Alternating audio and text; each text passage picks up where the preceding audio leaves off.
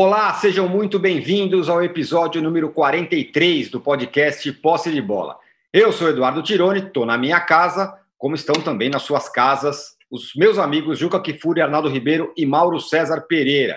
Todos nós seguimos respeitando as recomendações de evitar o contato social. Mas a gente tem muito assunto para debater nesse episódio. As quartas de final do Paulista aconteceram, né? Nesse, essa, nesse fim de semana. Todos os grandes passaram, até o Corinthians, que contou com a ajuda do, do co-irmão São Paulo. E a questão é quem chega mais forte ou menos fraco para a fase de mata-mata. Esse será o tema do nosso primeiro bloco desse episódio. No Sul, Grêmio e Inter também mostraram as suas armas e não foi lá muito entusiasmante. O Cudê reclamou do gramado no empate contra o Esportivo do Internacional. O Renato reclamou do horário do jogo contra o Ipiranga, que empatou com o Grêmio. Em Minas, o Cruzeiro venceu a URT e o Galo empatou com o América. O time do São Paulo impressionou? Tudo isso será tema do segundo bloco, como também a Copa do Nordeste, né, com Fortaleza do Sene, o Bahia do Roger.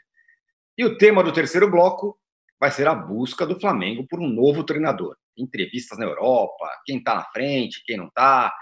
E ainda teve aquele estranho amistoso do Fluminense com o Botafogo. Um recado importante: você que assiste a gravação do podcast pelo YouTube, não deixe de se inscrever no canal do All Sport. E você que escuta o podcast na sua plataforma de podcasts, não deixe de seguir o Posse de Bola. Ô, Juca, em qual jogo você ficou mais ligado? No Corinthians ou no de São Paulo? O que, que você achou? Você quer uma resposta do torcedor resultadista? Você quer uma resposta do jornalista frio, analítico, imparcial? Quem que você quer que responda para você? Eu quero as duas. Muito bem. O torcedor resultadista está dizendo deixaram chegar, agora aguenta. Entendeu? Agora aguenta, porque vai, vamos passar por cima. A camisa vencedora passará por cima do Bragantino e de quem mais vier. São Paulo na semifinal, Palmeiras, Ponte Preta. O jornalista viu o jogo na tela maior na televisão do Corinthians, porque, enfim, era, o, era a notícia, o time, o clube grande que não se classificaria, e no colo, com o seu tablete, vendo o jogo do São Paulo contra o Guarani. Digamos que foi o único jogo entre os dois, porque aquilo que passou na televisão, em Barueri, não foi propriamente um jogo de futebol, principalmente o primeiro tempo, quando, se não é o Cássio, o Oeste teria feito pelo menos dois gols, e o Corinthians, aos 47 minutos, numa cabeçada do Danilo Avelar, na única, no único passe que o Luan acertou, uma cobrança de falta pela esquerda, o Corinthians fez 1 a 0. Foi a primeira e única finalização do Corinthians durante todo o primeiro tempo com o Luan, com o Camacho, com o Ramiro, mas um horror, um horror, uma coisa assim, um filme de terror, aquela hora da tarde, eu torcendo para que as minhas netas não estivessem vendo o jogo, para não se decepcionarem de vez com o futebol. Que coisa horrorosa, horrorosa. Aí no segundo tempo, até que o Ederson entrou no lugar desse Camacho, eh, que o Thiago fez questão de trazer de Curitiba, né? Era um cara que já tinha passado pelo Corinthians e vazado, mas o Thiago fez questão de trazê-lo. Porque eu começo a olhar para o Thiago de soslaio, entendeu? Começo a olhar para ele, porque impressionante como o Corinthians é incapaz de fazer qualquer coisa próxima daquilo que fazia o Atlético Paranaense. Não nego que o Atlético Paranaense tinha até jogadores mais talentosos, mas peraí, um mínimo de organização. Estava jogando contra o Oeste, não foi o segundo tempo contra o Palmeiras. Que o time sai na frente, por acaso, faz um gol e fala, e agora? Estamos na frente. Recua os arcos. Não. Era o Oeste que caiu o resultado. O Oeste itinerante, né? Era de Itápolis, agora é de Barueri. Caiu para a segunda divisão. Não vai fazer falta nenhuma. Aliás, o campeonato não faz falta nenhuma. E ao passo que no jogo na Vila Belmiro, houve momentos deliciosos do Hernanes fazendo jogadas assim. Puxa vida, é, pelo menos vai ser uma opção para segundo tempo no São Paulo, parece. Né? O Everton voltando, fazendo gol e fazendo boas jogadas. Dois meninos que me encantaram. Esse Elinho, eu fiquei encantado com ele. E o Paulinho Boia. Paulinho Boia, não é isso? Paulo Boia. Paulinho Boia. Paulinho Boia. Que gol fez Paulinho Boia? Paulinho Boia é uma salvação. Paulinho Boia foi um alívio, porque eu estava vendo a hora que o Oeste ia empatar. Né? Uh, e aí o Paulinho Boia, o Paulinho Boia ter feito o terceiro gol permitiu que só ficasse olhando para o jogo do Corinthians, pedindo a Deus que o Oeste não empatasse. E aí o Oeste ficou com 10 jogadores, aí o Corinthians não correu mais risco algum e o Ederson acabou fazendo um belo gol no fizinho. Enfim, é, dá um nível desse Paulistinha. Eu confesso a você, não me pergunte de Palmeiras e Água Santa, porque eu não vi, só vi os gols, e muito menos de Santos e Novo Horizontino. É, que, aliás, perdeu um jogo só, é uma coisa impressionante. Novo Horizontino fez 20 pontos, o Corinthians 17. A Ponte Preta, 13. Pense o torcedor do Guarani. Pense o torcedor do Guarani. O Guarani fez 16 pontos, está eliminado. A Ponte, o grande rival, fez 13. Podia ter caído ontem e classificou-se. Quer dizer, vamos falar sério, né? Vamos falar sério. Explique isso em Marte. Né? Explique isso em Lisboa. E a gente faz piada com português. Entendeu? É brincadeira. Brincadeira. É, claro, vamos ter aí um meio de semana animado, um fim de semana animado, tem jogos grandes e tal. Mas, quer saber? Para mim, vamos chegar às semifinais Bragantino e São Paulo, sem dúvida nenhuma sem dúvida nenhuma. É, são favoritos disparados, eu acho. Tenho muita suspeita entre Santos e Ponte Preta, porque a Ponte Preta vem crescendo e o Santos tá essa coisa maluca. Evidentemente que o jogador do Santos não está pondo, não está entrando em dividida, né? Porque não recebe, não nada, não quer saber. E Palmeiras e Santo André, a sorte do Palmeiras é que o Santo André está muito desfigurado pela pandemia, né? pela parada. Mas o Palmeiras também não está botando confiança em ninguém, não. Eu tenho dúvidas sobre esses dois jogos. Entre Bragantino e Corinthians, São Paulo e Mirassol, não tenho dúvida não sobre o que vai acontecer. Muito bem, panorama completo, logo de cara, gostei. O Mauro. Jornalista quem... frio e analítico. É, perfeito. O Mauro, quem você acha que chega mais forte, ou melhor, quem você acha que chega menos fraco? Porque realmente o nível ali não é dos melhores, dos grandes, vamos dizer assim, ou até com o Bragantino, que também é forte, é, também está na briga. Ah, tudo indica que o time que chega com mais com maior, melhores condições é, seja o, o, o Bragantino Red Bull aí. Acho que é o time mais maduro, digamos assim, é, bem treinado, é, parece mais bem preparado. O São Paulo ontem foi um time reserva, no jogo de quinta-feira foi um time muito vulnerável, as três bolas que foram no gol entraram, isso é um velho problema dos times do Fernando Diniz, que precisa corrigir rapidamente isso. Né? Não adianta um time que cria dezenas de situações de gol, né? evidentemente não aproveita todas, vai lá, faz um, dois gols e a bola vai, chega na, na sua área, vai para o gol. Ou seja, os jogadores finalizam muitas vezes com muita liberdade. Esse já era um problema em trabalhos anteriores dele. O Palmeiras é um mais do mesmo sem fim, né? muito discurso e nada de concreto acontece, nada de interessante aparece em campo.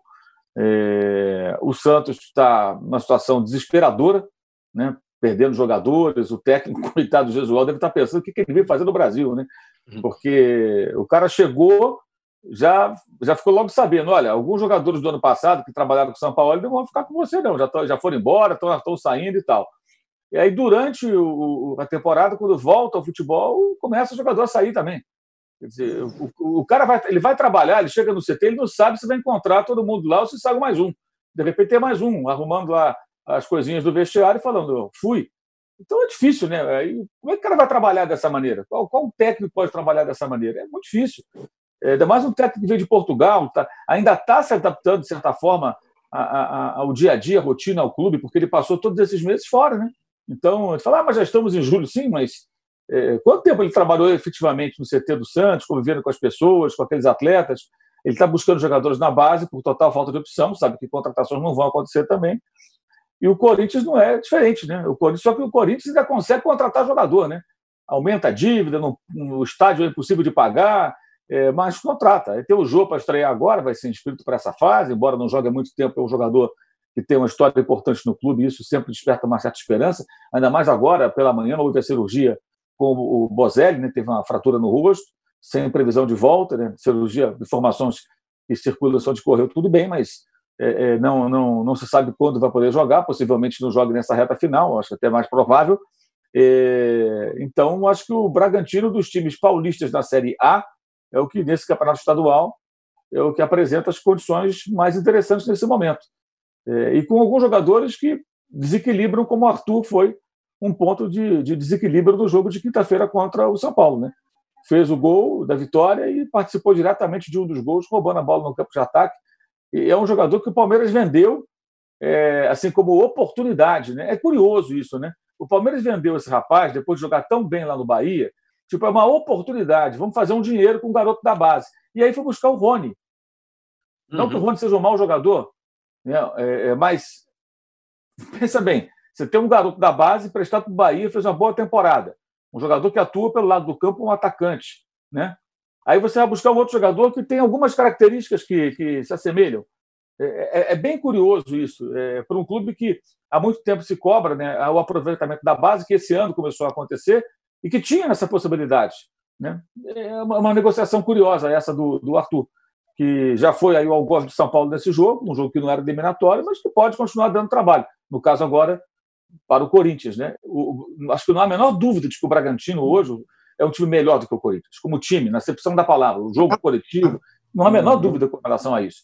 E é importante frisar, embora eu considere o Thiago Nunes um jovem treinador, muito promissor, fez um trabalho muito bacana no Atlético, acho que, independentemente do que aconteça com ele no Corinthians, ele tem um bom futuro pela frente, pode até fracassar no Corinthians e amanhã reaparecer no outro clube e ir bem. É, é, ninguém está aqui sentenciando, ah, vai ser um fracasso. Não, nada disso. Mas a situação do Corinthians no campeonato, o futebol jogado, a, necessidade de apelar para esse jogo meio Carilli, meio Mano Menezes, meio Tite, sei lá, né? É, que esse jogo de jogar fechado, é, é, faz um gol e fica defendendo entrincheirado, não importa o adversário, é, isso tudo aí tem a assinatura dele. O trabalho é dele durante esse ano. Foi ele o tempo todo. Né? É bom lembrar isso e fica aparecendo às vezes, ah, mas coitado, né? o cara não teve muita opção, teve que jogar dessa, teve que jogar dessa maneira, porque até agora foi isso aí o Corinthians o ano inteiro. Né? E essa classificação, acho que ela deixa bem evidente um fraquíssimo nível técnico do campeonato. O Guarani, pelo amor de Deus, ele perder esses dois jogos como perdeu. Os reservas de São Paulo ganharam do Guarani ontem, assim, meio de boa, tranquilo ali, né? aquela coisa, sem muita correria. E o jogo de, de do meio de semana, Botafogo, Botafogo lutando para não cair, né? E o Guarani conseguiu perder os dois jogos. Quer dizer, tinha a classificação nas mãos. Então, praticamente entregou para o Corinthians a chance de se classificar. Porque a gente fica com aquela ideia do Guarani campeão brasileiro, mas hoje o Guarani, até escrevi isso lá no blog, o Guarani está num caminho do Bangu, do América, do Trajano, sabe? Pra, pra, é mais ou menos isso aí. Um time que teve lá seus momentos de glória, mas hoje ele só não é da capital, como o Bangu e a América são da capital no Rio de Janeiro. Ele é do interior, uma cidade, segunda cidade mais importante do estado. Mas é um, é um time em franco declínio. Então não, não, não, não assusta, o campeonato é fraco, tecnicamente é muito fraco. Muito fraco. Essa, essa ideia ah, porque São Paulo tem a sua força econômica, o estado mais rico da federação e tal, ok. É, mas o, o, campeonato em si, tecnicamente, ele é muito ruim. Muito ruim, ele não é desafiador, os times são fracos, os pequenos são ruins. Aí depois dessa parada, você tem times que. elencos mutilados, né, que perderam jogadores. Problema que teve o Santo André, por exemplo. Então, é um campeonato fraco e vende-se a ideia de uma certa pujança. O futebol paulista é forte. Até ontem eu escrevi sobre isso, aí teve um torcedor de time paulista falando para mim na rede social: ah, bom é o carioca. Eu falei, porra, quando o cara usa como argumento para defender o Campeonato Paulista, ele usa o Campeonato Carioca, tentando fazer uma ironia, é a demonstração de como é ruim o campeonato também, porque o carioca é uma porcaria de campeonato, gente. Todo mundo sabe disso. O campeonato carioca é fraquíssimo. É fraquíssimo. Não, mas de qualquer maneira. Ainda é pior. Então, maneira, então, você usar ó, o carioca como paralelo, é, é, mas, é, os dois são ruins. Sabe? Mas mesmo assim, mas mesmo assim, o Campeonato Carioca tem o campeão da Libertadores. Então, pelo menos nesse aspecto, tá um, tem um time tá um que se destaca. acima. É, tá um assim, tem um time que se destaca, mas tem três claro. grandes, Juca, que brigaram para não cair no ano passado sim, no brasileiro. Sim. Então sim. também é ruim. Eles são fracos, Boa Vista da Vida, lá, tadinho, lá, o Cabo Friense. Mas os Mira, Mirassol, é, é, sabe, é, é também não, não tem nada. Então, é, é, olha, eu estou com uma esperança meio ingênua de que as coisas realmente possam se modificar por ano que vem, pelo calendário apertado, por esse rolo todo de medida provisória, televisão, TV Globo rescindiu com o Campeonato Carioca, para que alguma coisa aconteça para o ano que vem. Eu estou com uma, eu, repito, uma esperança meio ingênua, porque a gente acreditar em mudança nesse sentido tem que ser um pouco, um pouco tolo. Eu estou sendo tolo, assumidamente. É, na verdade, é mais uma expectativa, uma fé de que alguma coisa mude. Não tem cabimento, gente, esse tipo de competição continuar. É uma coisa. O futebol, a demanda reprimida pelo futebol é uma coisa imensa. As pessoas querem ver seus times, elas estão com saudade de seus times. O futebol está encontrando meio de voltar e tudo mais. Aí, de repente, quando volta, você tem que ficar acompanhando jogos contra times fraquíssimos, quando você poderia já ter alguma coisa mais interessante, o próprio Campeonato Brasileiro, sei lá. Realmente não dá, não dá. Está muito difícil e, e, agora vai ser, como disse o Juca, mais animadinho aí, porque são confrontos eliminatórios, aí você já teve uma, já, já apurou ali minimamente os, os, melhor, os melhores aí dessa competição, então vai, vai ser mais divertido, sem dúvida alguma. Isso, pelo menos, é bom e vai acabar rápido. Agora falta pouco. Faltou, faltou eu dizer e faltou você também dizer, Mauro, que apesar de tudo isso ser verdade e do Guarani não ser sombra do, do velho Guarani, o Guarani foi prejudicado ontem, porque sim, teve um sim. gol legal, seria um gol de 2 a 2 Você pode dizer, bom, mas o Corinthians fez 2 a 0 Não sei se faria com a pressão de precisar Isso. fazer. Não sei se faria. É. Poderia ter mudado porque em seguida o São Paulo fez o terceiro gol, no lance, no contra-ataque. Então, tem, há que se registrar isso Sem também, que o, que o Guarani foi prejudicado. Sem dúvida. Fala, Arnaldão. O Receba Arnaldo, a pergunta do âncora. Você acha o Campeonato Paulista legal, né? Pelo menos entre os estaduais todos aí, você gosta do Paulista. E quem é o seu favorito aí também? Pro, pro, pro Não, vamos, vamos, com calma, com calma e por partes. Favoritaço ao título paulista é o Bragantino, Red Bull Bragantino, que o Mauro falou. É o melhor que time. Isso? É, ele, de todos eles. É, claro que é. Foi aquele que não per... foi aquele que não perdeu gente, foi aquele que trouxe gente, foi aquele que está em dia, foi aquele que voltou a treinar antes. Fernando Diniz deu uma indireta ontem. Ele Deu. faltou só citar o repórter mascarado. Mas ele falou, olha, parece que, que todo mundo. É, você viu, ele né, falou, Ele falou, é verdade. Falou Repórter mascarado, hein? É, teve informação e que o meu adversário da quarta-feira voltou a treinar antes. Tá, tem que dar o crédito, Diniz. Repórter mascarado foi lá e viu o Bragantino treinando. Agora, falando sério, eu estou muito tranquilo para falar, porque eu sou aquele cara que não gostava de estadual nem nos tempos que o estadual tinha nove meses e o brasileiro três meses. Naquele tempo da década de 80, eu não gostava. Eu não gostava menos do que o brasileiro, sempre. Agora, vamos lá. É, hoje, para os moldes atuais, é, para os estaduais como, entre aspas, pré-temporada de dois meses tal, eu acho o paulista ótimo, divertido, é, é, instigante, a fórmula é bizarra? É, mas você chega na última rodada sem saber se o cara vai ser rebaixado ou, ou classificado. E, e para um torneio de pré-temporada, ele é maravilhoso. Ele te dá mil opções. E, e, eu acho, diferentemente do Mauro, eu acho que esse nivelamento, eu acho que existe um nivelamento para você. Ninguém sobra no negócio, ninguém sobra tranquilo. Tanto que o favorito não é nenhum dos quatro grandes. Isso não existe em outro lugar do país. Não existe. E ontem teve um jogo assim que eu acho que é o exemplar, é Palmeiras e Água Santa. Água Santa foi rebaixado e perdeu o jogo de virada com gol de pênalti no finalzinho. Né? Então, assim, é, entre o Palmeiras classificado e o Água Santa rebaixado, a diferença é pequena. E acho que essa é a graça do campeonato, mas é um torneio, não é um campeonato, é para a gente se divertir mesmo. E acho que é o seguinte, gente, eu vi a volta na Alemanha, na Espanha, na Inglaterra, que é o melhor dos mundos. voltou na Alemanha com um monte de joguinho mequetrefe, voltou na Espanha com um monte de joguinho mequetrefe, inclusive, nós não vamos ter jogo bom por um bom tempo. Não vai ter time jogando, não tem isso. Quatro meses parado, pandemia, nível técnico, um, jogador aqui, só uns dois, três, cinco tem jogador bom, esquece, galera. A gente, a gente tem, ou é divertido pela fórmula, ou a gente não vai ter grande, a gente não vai ter a discussão Flamengo do Jesus contra nível técnico, não vai ter isso. Não vai ter isso. Infelizmente, a gente não vai ter. Não esse ano, nem com o brasileiro iniciando. Não vai ter. Esquece. É outro tipo. É um, é, é um jogo é, de futebol sem torcida, sem, sem é, um nível apurado, sem grandes inovações. É, é, assim, é quase um passatempo. Não é mais a discussão que a gente tinha lá no poste de bola do ano passado com o Brasileirão e o Flamengo do Jesus lá, o São Paulo do Santos.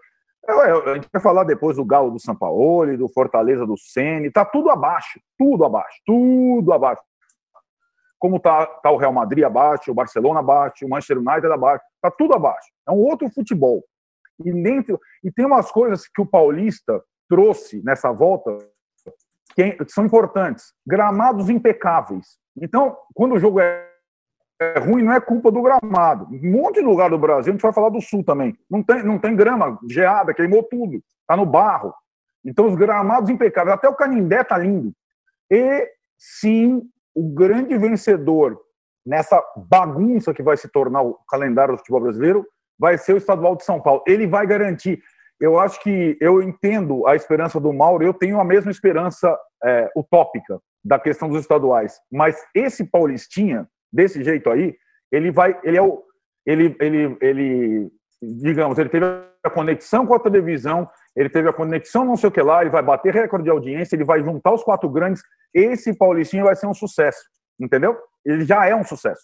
E ele pode garantir, é, em detrimento de todos os outros estaduais, o calendário com essas datas reservadas para estaduais do ano que vem, porque ele já é um sucesso.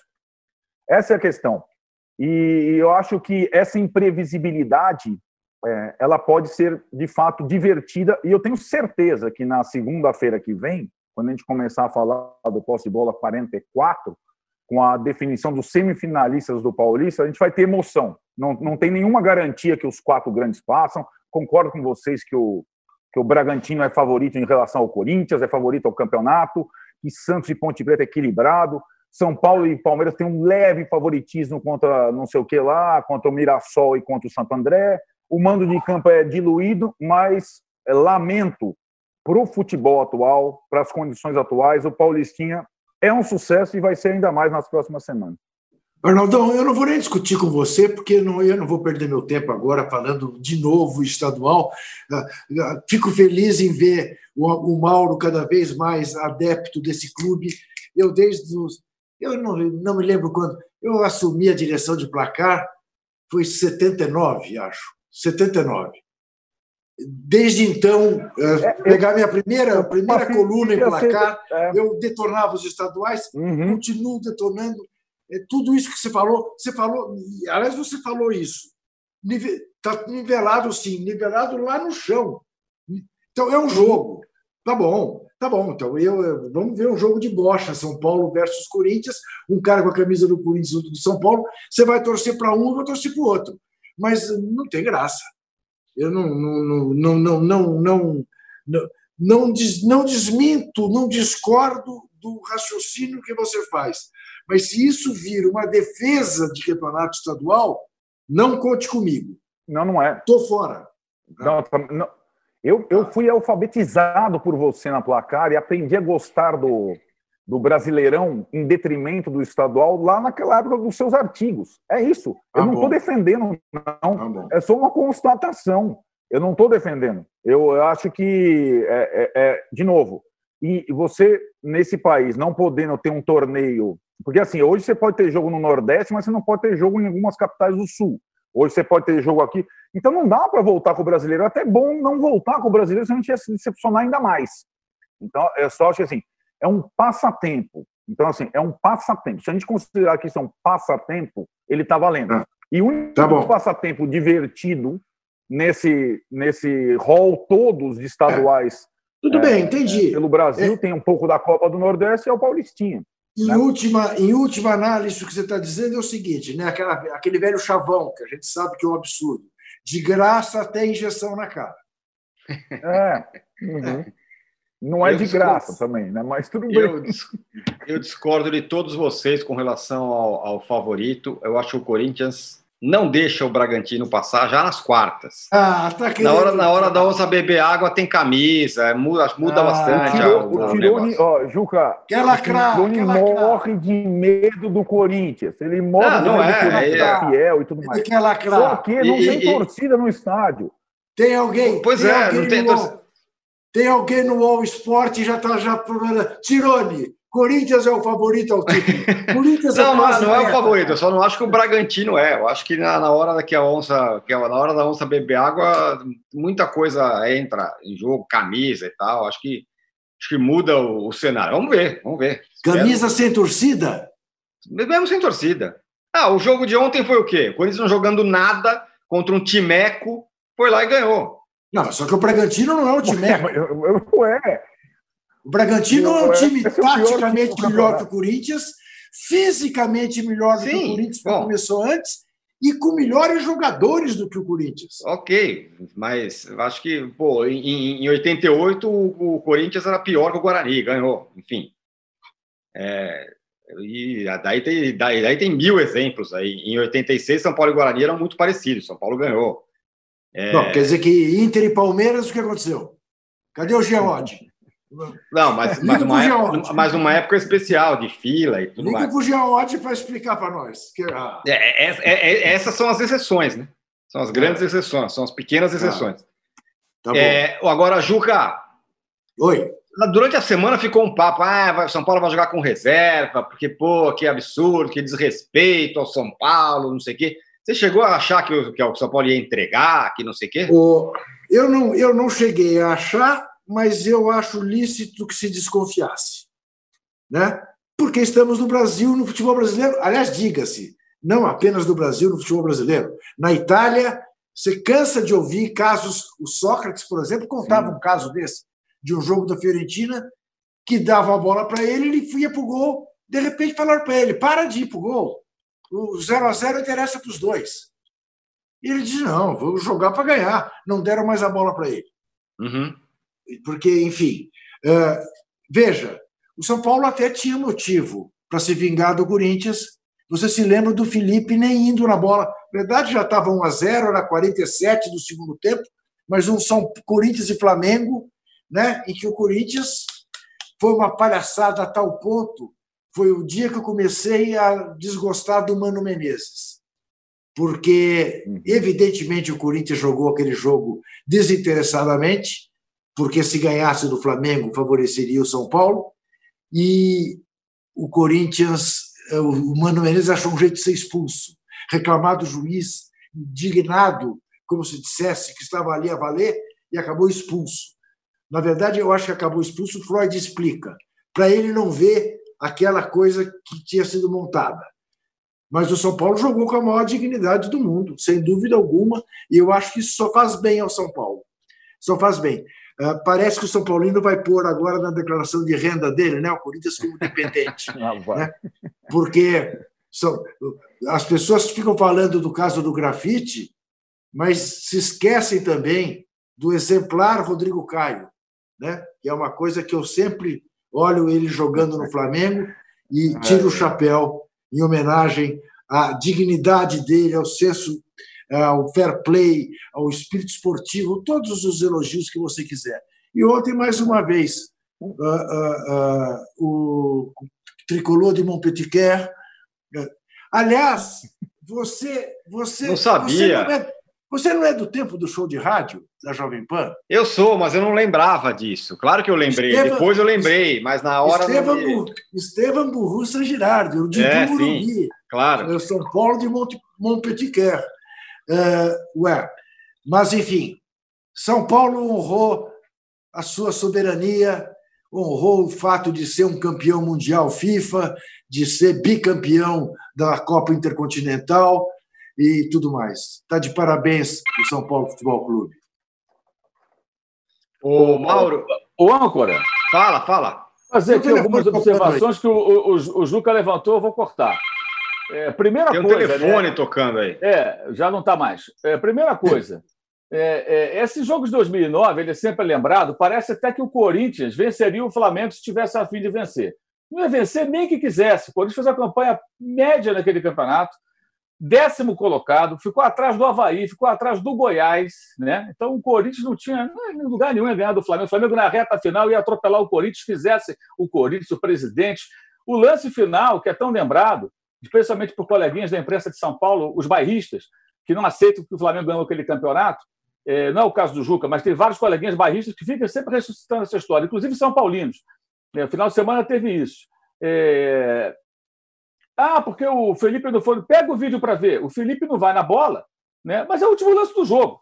E ele não vai na bola, que ele fica indignado com a marcação do pênalti, que foi uma marcação absurda, não foi nada. Não houve o pênalti, de fato. O jogo estava encerrado. O jogo já tinha acabado. E o Corinthians, que não queria vencer o Flamengo, finalizou nove vezes contra sete do Flamengo. Quer dizer, é interessante, né? Um time que não quer ganhar e chuta nove vezes contra o gol do adversário. Né? O time que fez mais faltas, inclusive, do que o Flamengo, 20 a 16. Estou vendo aqui as estatísticas do jogo.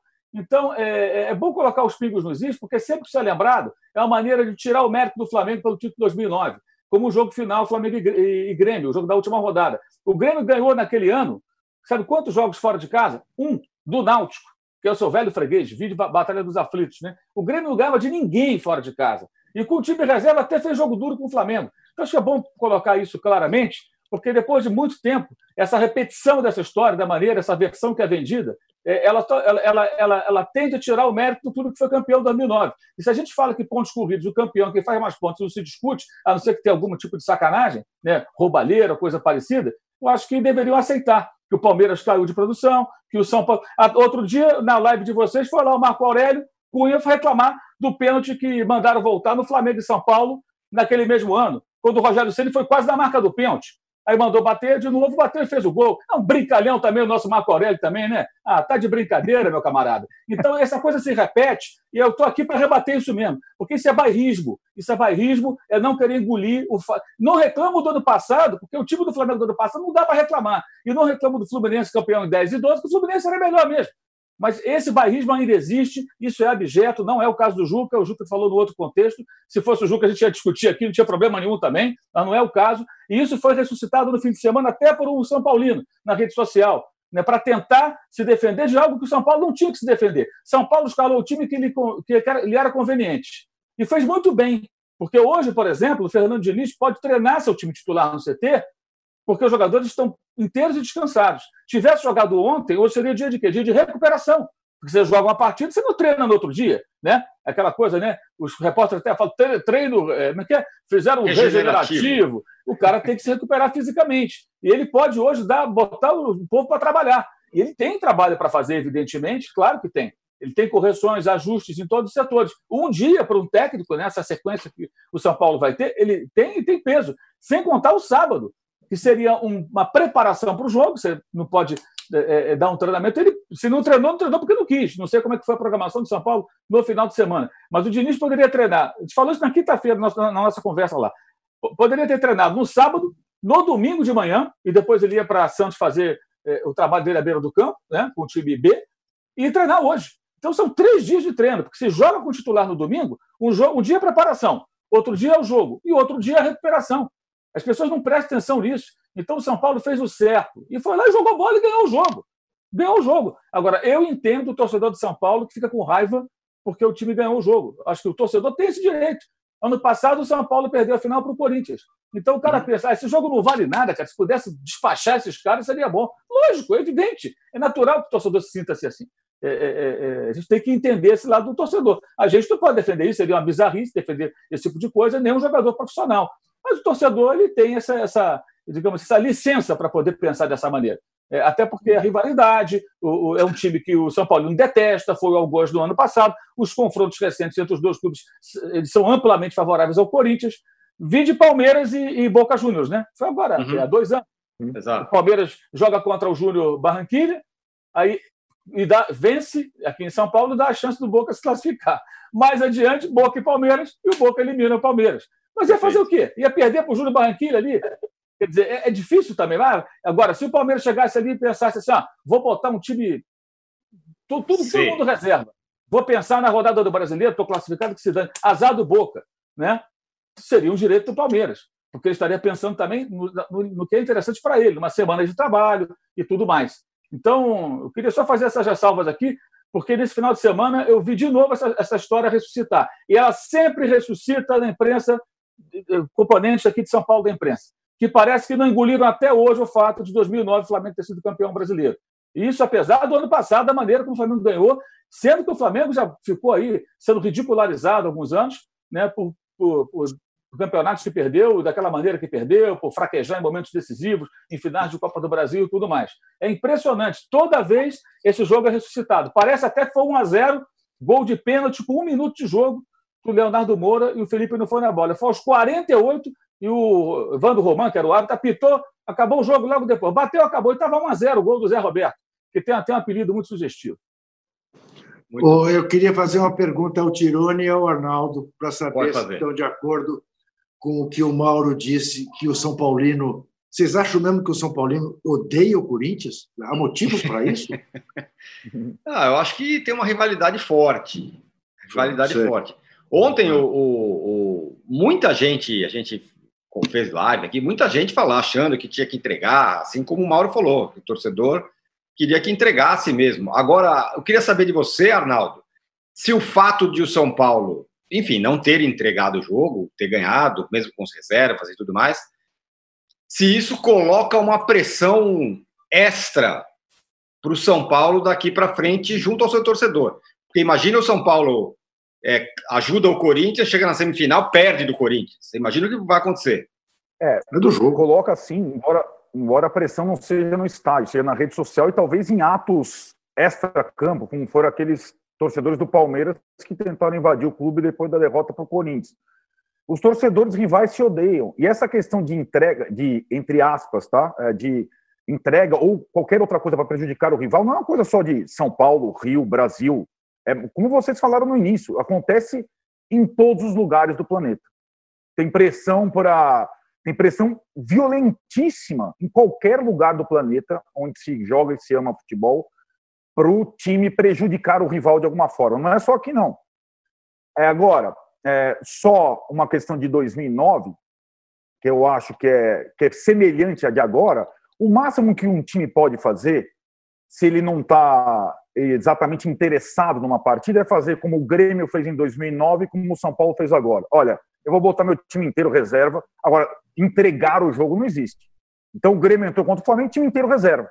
São Paulo entrou com o Guarani, time inteiro reserva. Agora, pedir para os caras não ganharem, fazer gol contra, eu acho que isso não existe. Teve uma sequela de 2009 em 2010, e não foi por conta da atuação do Corinthians contra o Flamengo, foi por conta do discurso do seu presidente, seus dirigentes, meio de sarcasmo. O que aconteceu em 2010? Quando o Corinthians lutava com o Fluminense, São Paulo e Palmeiras jogaram contra o Fluminense e Barueri, e não foram os times principais. Os torcedores de São Paulo e Palmeiras ficaram pressionando para os dois entregarem. Vocês lembram? aquela sequela toda. Aí mudaram as tabelas para ter clássicos na última rodada. Teve uma sequela, 2009, não exatamente pelo jogo Corinthians e Flamengo, que o Corinthians não fez nenhuma questão de jogar em sua casa, ele deixou ir para Campinas. Então, é, agora, deixar ir para Campinas, botar o time reserva é uma coisa, entregar o jogo é, vai muito além, entendeu? É, é uma coisa que vai muito além. O fato é que agora fazendo o que era melhor para ele e, de, de fato, o que dava para fazer, que era colocar o reserva e preservar os titulares para o mata-mata, a pressão sobre o Diniz e sobre o São Paulo aumenta.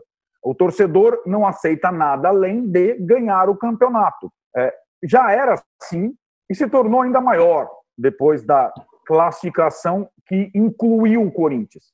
Então, assim, para o Diniz e para o São Paulo tirar esse caminhão das costas, eles terão que ser campeões paulistas. Vale é, a pena a gente ressaltar que é possível, se as coisas correrem normalmente pelos, pelo nível dos times, que o Corinthians não passe da próxima fase contra o Bragantino, que é mais forte do que ele. Embora você tema o Corinthians de qualquer forma, Tirone. Aquela Vocês camisa, aquela coisa. Vocês vão ver então, semana assim, que vem.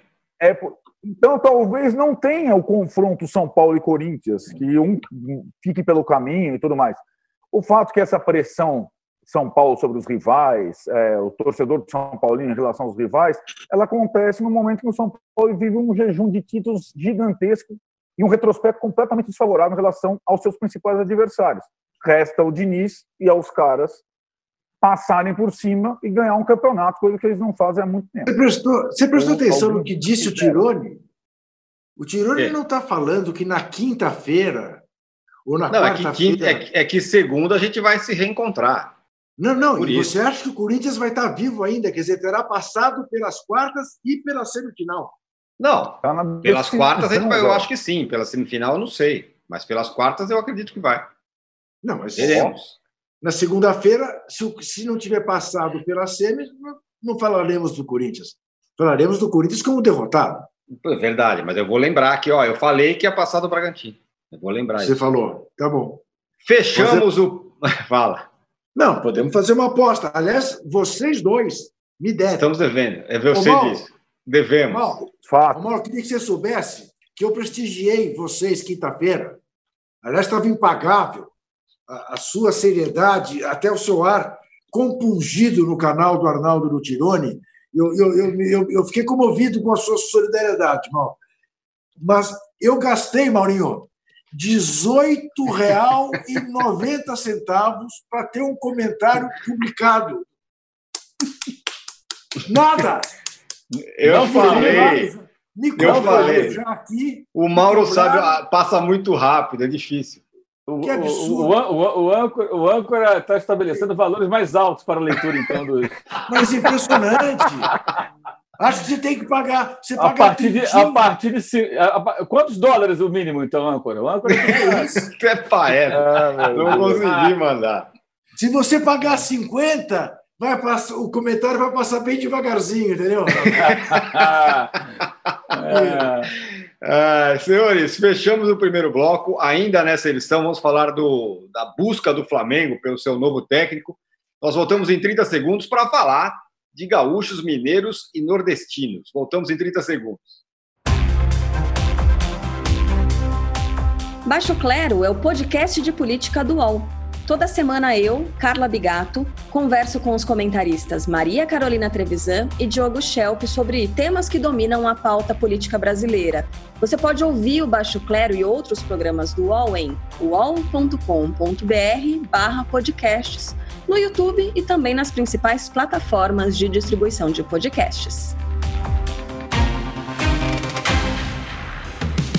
O UOL tem uma novidade que vai ajudar a sua empresa a entrar no mundo digital. É o Meu Negócio Não Para, que ajuda pequenos empreendedores do Brasil a superar o cenário de crise provocado pela pandemia da Covid-19. Acesse uol.com.br barra Meu Negócio Não Para.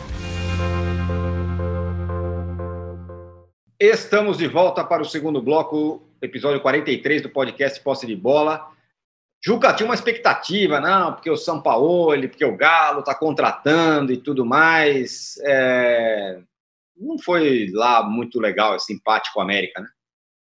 Veja bem, eu, qualquer coisa que eu diga, além do que eu vou dizer, seria enganar quem nos vê e eu sou incapaz de fazer isso. Eu não vi o jogo. Uh, portanto, não sei lhe dizer. Agora, aí eu fecho com o Arnaldo. O Arnaldo fez um raciocínio sobre o qual eu estou de pleno acordo, uh, ao contrário do que diz respeito aos campeonatos estaduais. não vamos ter futebol de boa qualidade tão cedo.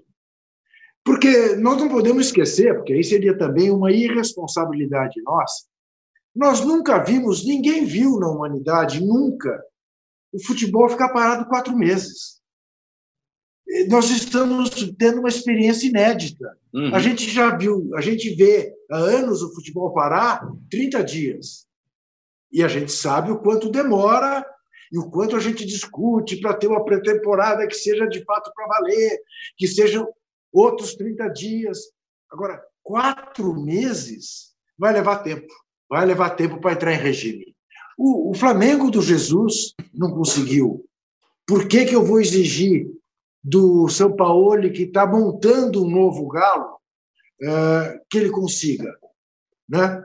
Ou vou exigir do Corinthians, não vou exigir. Agora, quando eu faço a crítica que eu fiz ao Thiago, eu não estou fazendo uma crítica simplesmente pelo fato do Corinthians não estar produzindo nada. Eu estou fazendo uma crítica de algumas escolhas dele. Por exemplo, de repatriar o Camacho, que o corintiano já sabia que não era jogador do Corinthians, e que ele trouxe de volta e está insistindo nele, tendo o Ederson, que é muito melhor do que ele, provou isso eh, nas duas vezes que entrou. Mas, enfim, é, claro que o Galo tem que ganhar do América. Né? Empatar com o América é decepcionante. Mas você vê, tivemos o Grenal lá no Sul, é, que foi um jogo horroroso, esse eu vi, 1 a 0 para o Grêmio, e ontem nem Grêmio nem Inter conseguiram passar pelos pequenos. Né? com queixas de horário, 11 horas da manhã, domingo, gramado impraticável. Mas, enfim, não vai ter futebol, Tirone. Futebol de qualidade não vai ter tão cedo. E também, Mauro, é, além do São Paulo, que é, pelos relatos aí foi um, um jogou, não jogou muito, jogou muito menos do que se imaginava, da expectativa. No Sul, o Renato reclamou do, do horário, o Cudê reclamou do campo, também porque os times não, não desenvolveram muito pouco, né? É, eu acho que a reclamação do gramado ela faz mais sentido. Até eu conversei com alguns colegas lá, lá do Sul antes desses jogos e até já haviam me alertado: olha, tem campo aqui que vai ter jogo que não tem condição. São gramados muito ruins. E o horário, eu acho que combinar, né? Eu acho que não é um argumento muito. É, vamos dizer que não é uma novidade, né? É, se fosse do verão, né? Até sim, mas agora, nessa época do ano, não acho que o horário seja o grande problema o gramado, imagino que atrapalhe sim para quem tenta fazer um time que, que, que, queira jogar, né? Uma bola. E não com a bola voando para lá e para cá, dando bicuda para frente o tempo todo, naquela ligação direta.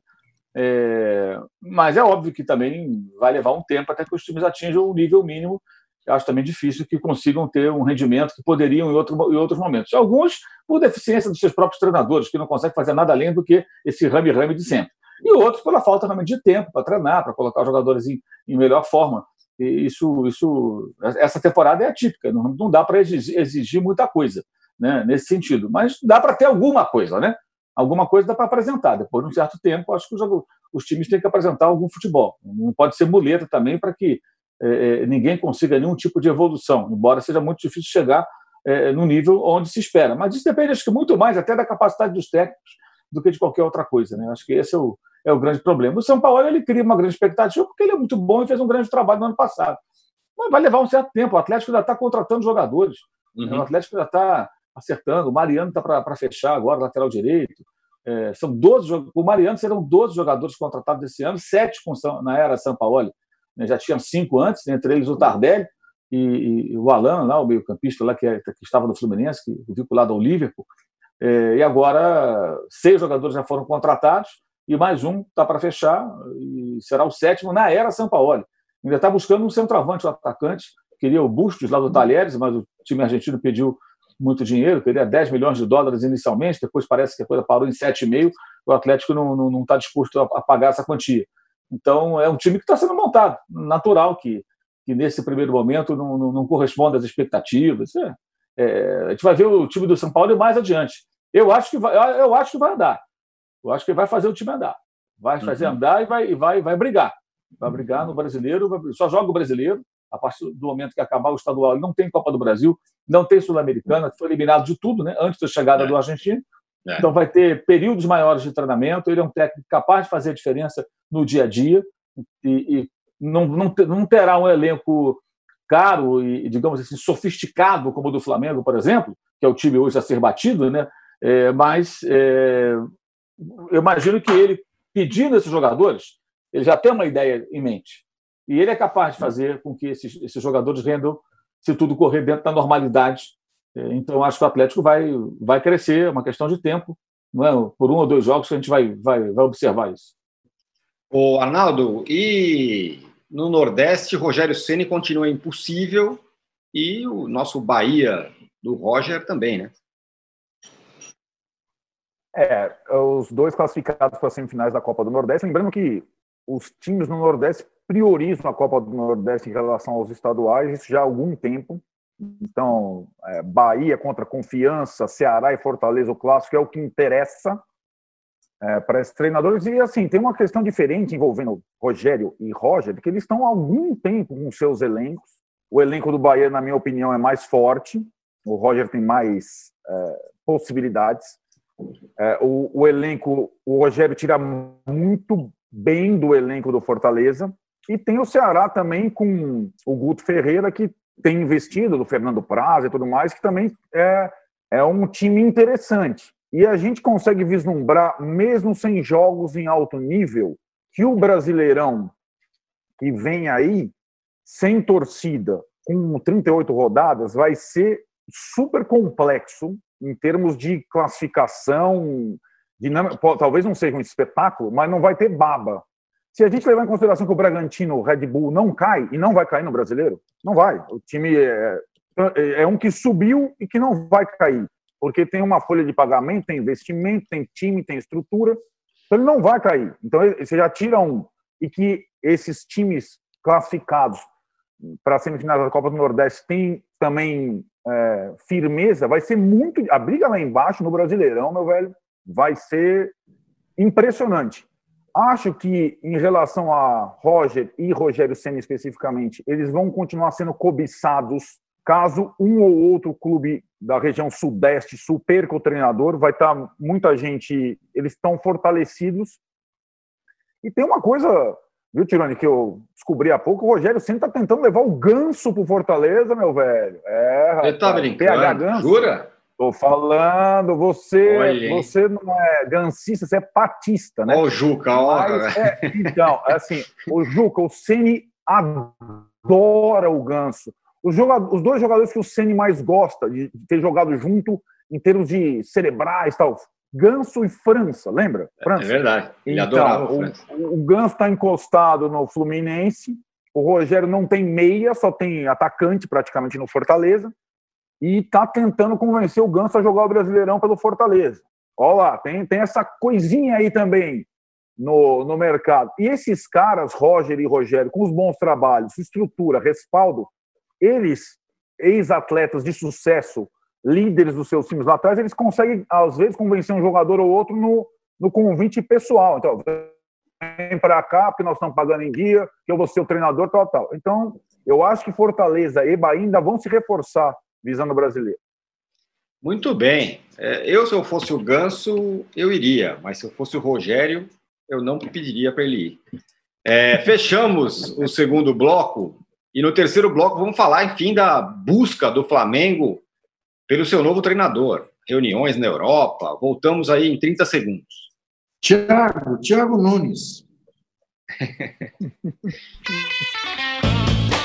O AlvTV é a mesa redonda com os assuntos mais quentes sobre televisão Toda semana eu, Maurício Sticer, converso com Chico Barney e Débora Miranda sobre o que realmente importa e também sobre o que não importa na televisão brasileira.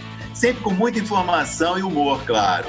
Você pode ouvir o podcast UOL VTV e outros programas do UOL em wallcombr podcasts no YouTube e também nas principais plataformas de distribuição de podcasts.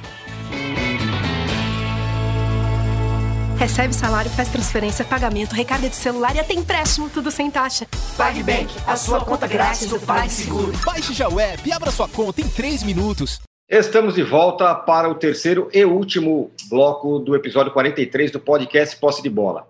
Flamengo, representantes do Flamengo seguem na Europa, né? Entrevistando o treinador, possíveis candidatos a, a ser treinador do Flamengo, né, Mal?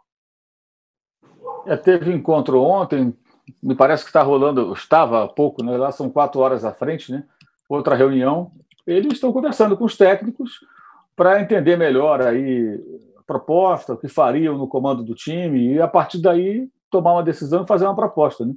Eu acredito que nos próximos dias eles tomem uma, uma decisão sobre que técnico tentarão de fato contratar. É, o Carlos Carvalhal, que conseguiu levar o Rio Ave à Liga Europa nesse final de semana, e é um nome bem cotado, é, teria a proposta do Braga, né? Ele mora, inclusive, lá na cidade, é, é, que é próxima né, é, do, do, do, Rio Ave, no caso. É, tem o Leonardo Jardim, que deu sinais de que não teria interesse em sair da Europa, mas é, lá em Portugal o pessoal comenta bastante também que ele não, não vive seu melhor momento, né? sua grande fase foi há três anos, quando ele dirigia o Mônaco e eliminou o City do Guardiola da Liga dos Campeões, mas muita coisa mudou de lá para cá. Ele saiu do clube, voltou, saiu de novo. Então, parece que não tem tanto mercado assim nesse momento. Então, não sei até que ponto poderão convencê-lo, caso cheguem à conclusão de que ele é o melhor nome. Mas nesses próximos dias deve sair. Eu acho que é interessante porque assim é uma busca é, não por um nome aleatório ou com base meramente em, em, em um perfil traçado à distância, e sim uma tentativa de entender. Tem interesse? Pode ser, tenho. O que, você faria no, no, no, Flamengo? Você conhece o time? Sim, já vi. Faria isso, isso, isso, isso. Quando você chegar a uma conclusão de que aquele cara tem condições e tem a, a, a, está disposto a dar sequência ao trabalho já iniciado, pode ser esse o nome. É, eu acho bem melhor assim do que chegar naquele ritmo comum dos dirigentes brasileiros. É, cai o técnico, o cara pensa, quem é que está no mercado? Ah, o fulano. Ele liga para o cara e o cara aparece no dia seguinte lá para dar treino e, de repente, não tem nada a ver com o perfil do elenco, com, com o trabalho que vinha sendo feito, quando esse trabalho deixa algum legado, e é o caso específico, é um time montado, né? É um time montado. E acho também que, embora o tempo seja curto até a estreia do brasileiro, o cara que for treinar o Flamengo ele está numa condição muito melhor do que estava o Jorge Jesus há um ano. Ele teve 20 dias uhum. para colocar o time do zero num estágio mínimo para enfrentar o Atlético Paranaense em Curitiba pela Copa do Brasil. É, e, e, foi eliminado no jogo de volta dos pênaltis, né? É, ou seja, conseguiu ainda arrumar o time minimamente. A partir dali, a história a gente já conhece. O cara que chegar vai encontrar o time pronto. Ele não vai ter esse trabalho todo. O primeiro momento é manter tudo mais ou menos como está. Depois você vai percebendo mudanças necessárias, fazendo os ajustes, fazendo o seu trabalho normalmente. Não é nenhum bicho de sete cabeças para algum técnico minimamente competente, minimamente experiente. É, mas é, nessa semana a decisão deve sair, tem que sair. No sábado eles conversaram com o Domenech Torrent, que é o, é o, o ex-auxiliar do Guardiola. Ontem falaram com o Carvalhal e hoje já se reuniram com algum outro treinador. Não tenho ainda é, o nome, não sei quem foi o, o técnico com o qual eles se reuniram hoje, é, mas já teve uma reunião. Então, a gente vai saber isso mais tarde com toda certeza. Mas a coisa está caminhando, imagino que, que seja uma tentativa interessante. É, acho melhor assim do que simplesmente você escolher um nome na roleta e ligar, tá afim de vir para cá? Tô. E o cara chega, de repente não tem nada a ver. Né? É, é, pode dar errado, claro, mas acho que é uma tentativa de fazer as coisas de uma maneira mais é, pensada, calma, é, mais profissional até. E eu acho que faz todo sentido. Ô, Juca, essa, isso que o Mauro está falando, é, estamos vendo uma certa forma uma novidade, né? É, em vez de fazer o que se faz no Brasil, sai um, entra outro, não importa que tipo de jogo produz, o Flamengo está tentando, pelo menos, quebrar esse, esse jeito. Né? É, está fazendo entrevistas, né? Está querendo conversar antes, saber bem o que o cara pretenderia fazer, né?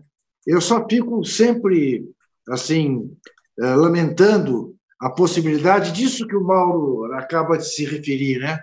Um técnico de um clube pequeno em Portugal é, que eventualmente recebe uma sondagem de um gigante como é o Flamengo e que pondere é, permanecer num clube ainda pequeno em Portugal, mas apenas porque está em Portugal e é melhor do que vir ao Brasil o que dá a medida do nosso estágio, do como o futebol brasileiro deixou de ser né, uma coisa que o mundo respeitava. Porque se fosse nos anos 70, eh, provavelmente um técnico do Rio Ave eh, não teria dúvida entre o Flamengo e o Braga. Não teria. Entre o Santos e o Braga, entre o Botafogo e o Braga, entre o Palmeiras e o Braga. Mas hoje eu compreendo que se de fato eu estivesse morando em Portugal, fosse português, tivesse uma proposta do Braga e de um time do Rio de Janeiro, ou de São Paulo, ou de Porto Alegre, ou de Belo Horizonte, eu preferiria ficar em Braga. É. O Arnaldo, dessa, desses caras aí que estão sendo especulados, vamos dizer, qual você acha melhor aí para o Flamengo? Olha, eu acho que esse essa lista europeia uh, e essa missão de fechar com o treinador lá, ela eu acho uma missão um tanto quanto inglória, porque tem todo esse contexto que o Juca descreveu. tem o contexto do país, não só do futebol brasileiro, do país uh, na era pandemia, né? Brasil. Eu, eu fosse eu, eu imaginava que o Flamengo direcionasse os esforços, por exemplo, eu acho que uma, o meu o meu alvo, se você perguntar para mim, seria o Miguel Ângelo Ramírez, que é europeu, mas trabalha na América do Sul, treino independente Del Valle, que jogou algumas vezes contra o Flamengo, conhece muito bem o Flamengo de enfrentar e está aqui mais pertinho e conhece as possibilidades desse nosso país tão peculiar. Eu não iria com comitiva para a Europa fazer 10 reuniões, não. Eu, ia, eu acho que é um técnico que já mostrou várias é, coisas interessantes e está mais próximo, inclusive geograficamente falando. Eu, eu iria direto nele, entendeu? Talvez o, o Flamengo faça esse caminho e chegue aqui de volta à América do Sul buscando um outro treinador. O fato é que a gente já sabe, não será brasileiro, o que não me surpreende. Não, não temos opções boas mesmo.